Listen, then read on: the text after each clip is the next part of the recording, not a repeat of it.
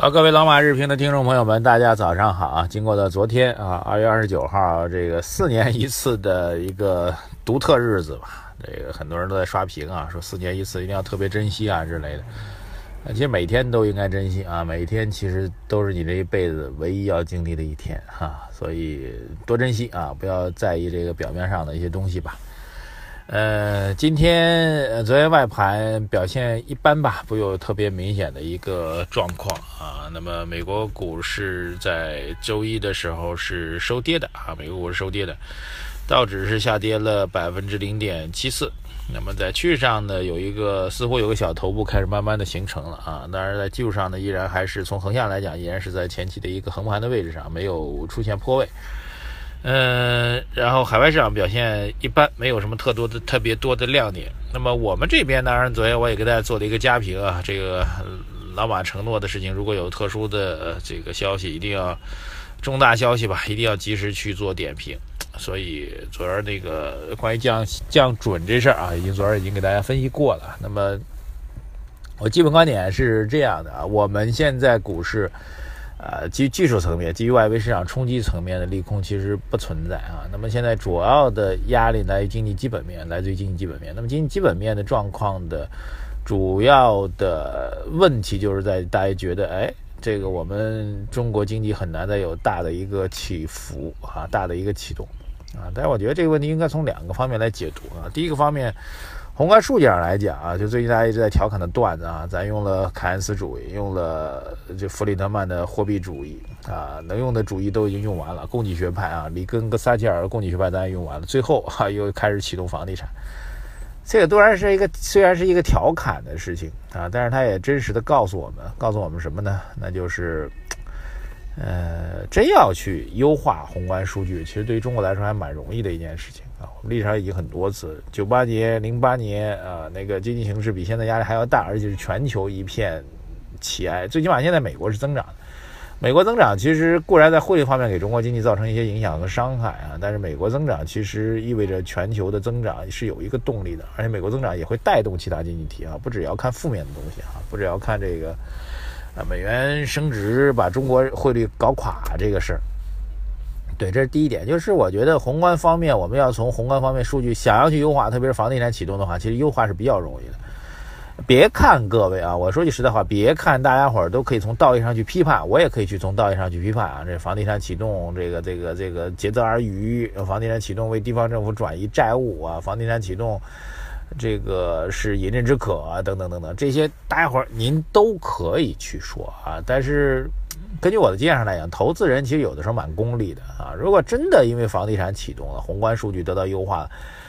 大家就会忘记这些指指责，大家只会觉得哎，挺好的一件事儿吧？啊，经济状况数据比我们想的要预期的要好嘛？等等等等，会出现这种状况。只是现在数据还没有得到有效的表现和优化而已，大家会觉得哎，我骂你啊，怎么怎么着？所以这是我觉得，就我们经常会说吧，这个。这个这个这个投资人的记忆只有三秒钟，虽然开玩笑，但确实是有这种状况。这是第一个。第二个，从微观上来讲啊，我从微观上来讲，我觉得确实存在这种状况。呃，大量的制造业企业没有实现有效的转型的企业，他们日子过得越来越难啊。但这种难，我其实也想做一个客观的评价，因为我周边做制造业的企业啊，浙江的朋友、温州的朋友还蛮多的。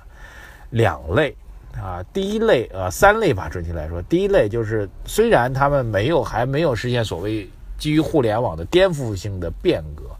但是他们的规模已经足够大了，规模大到他们其实已经倒不掉了哈。它规模、品牌、市场知名度和影响力，经过了之前十几年、二十年甚至三十年的积累，这样的企业，你说它一天就会垮掉也不至于，因为它这么多年走的就是这个所谓这个这个我们叫做优质低价的一个路线。产品的品牌有知名度啊，即便没有所谓的互联网思维，即便没有所谓的渠道思维，依然会有消费者，只是它的增长没有那么快。这是所谓第一个悲观，就是他们所谓的悲观，不是我企业要垮台的悲观，是我企业的这个增长速度赶不上往年，赶不上当年吧。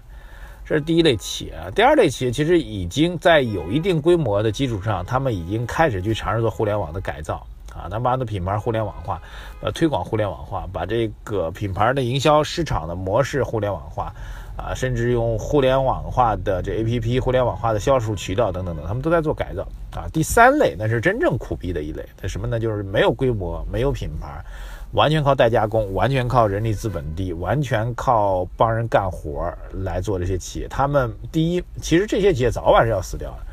这不是，这不是一个互联网化被淘汰的问题，而是他们就。完全不具备互联网化改造的基因的这样一个问题，所以我觉得这是三类企业。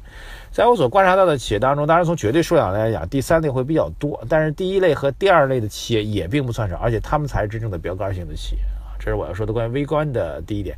微观的第二点就是，其实现在有很多的企业一出生啊，八八零后和九零后他们所做的这种创业的事情，他们一出生就具备了互联网的基因，他们从一出生就具备了互联网的要素，他们从一出生就。就是面对这个新时代而来的这样的公司，其实现在在我身边是比比皆是啊。身边大量的八零后、九零后在创业啊，甚至我想过不了多久，九零零后的创业的企业也会越来越多。虽然他们在大浪淘沙淘沙式的被淘汰掉，但是他们所带来的活力也是绝对不可低估的。所以我个人呢，对中国经济的转型是充满了，哎，也不能说充满信心吧，我觉得至少还是有希望的啊，不至于那么悲观。啊，很多人说最近这个舆论风向在转，所以你你偏红偏专了。我倒觉得不是这样，你这个呃，我们要承认一个事实啊，这个最大的压力对中国经济来说，那就是如果出现的经济增速的快速下滑，然后我们的对冲的力量没有出现的话，就出现中等收入陷阱，就像日本经济一样，就像拉美经济一样，呃，甚至会引发社会的动荡，那是最可怕的。但是我个人觉得这种概率在中国出现的概率有，但是比较小。我也我觉得应该是这样一种状况。那最坏出现这种情况的话，那股市真的彻底崩掉，或股市像日本一样二十年、三十年的衰退，像日本的楼市一样二十年、三十年的衰退，会出现吗？各位，我们一起来讨论啊。日本其实它是一个非常很多人喜欢把日本的个案来跟中国做对比，说你你你你们像房地产这样炒，会不会像当年日本一样？其实日本有一个很大的问题，就是人口的绝对增长不足，呃呃，这个效率提升不足啊。日本的。效率已经达到全球最高了，达到最高之后意味它很难。我们大家看过很多日本的产品啊，已经是所谓叫奇技淫巧了，已经把一些单一的产品的这个效率已经提升到极致了。但这又意味着你是一个天花板，这是一。第二个，日本的绝对人口长期是负流入的啊，没有人口就没有没有增长。所谓的经济增长其实是两点，就是人口乘以效率。啊，这两个要素如果哪一个能够继续增长的话，也不会至于那么快。从这一点上来讲，中国其实跟日本的经济模式完全不不同的。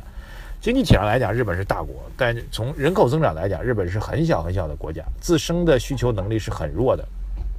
所以我并不是说日本的泡沫崩裂对中国没有参考意义，但是日本的模式和中国模式完全不同的，不要简单的去做类比。甚至有人说香港的模式啊，日本的模式，拉美的模式，其实中国都还有自己的不同之处吧，还有自己的不同之处，好吧？好，就先留到这里啊。这个对于降准之后对市场的影响，我们看市场怎么走吧。但是我的基本观点是，如果还有往下掉的机会的话，应该是买入的机会。谢谢大家，感谢收听，关注我们的微信公众号“财经马红漫”，我在上海问候大家，等着您的问题和交流，都在“财经马红漫”的微信公众号当中。谢谢大家，再见。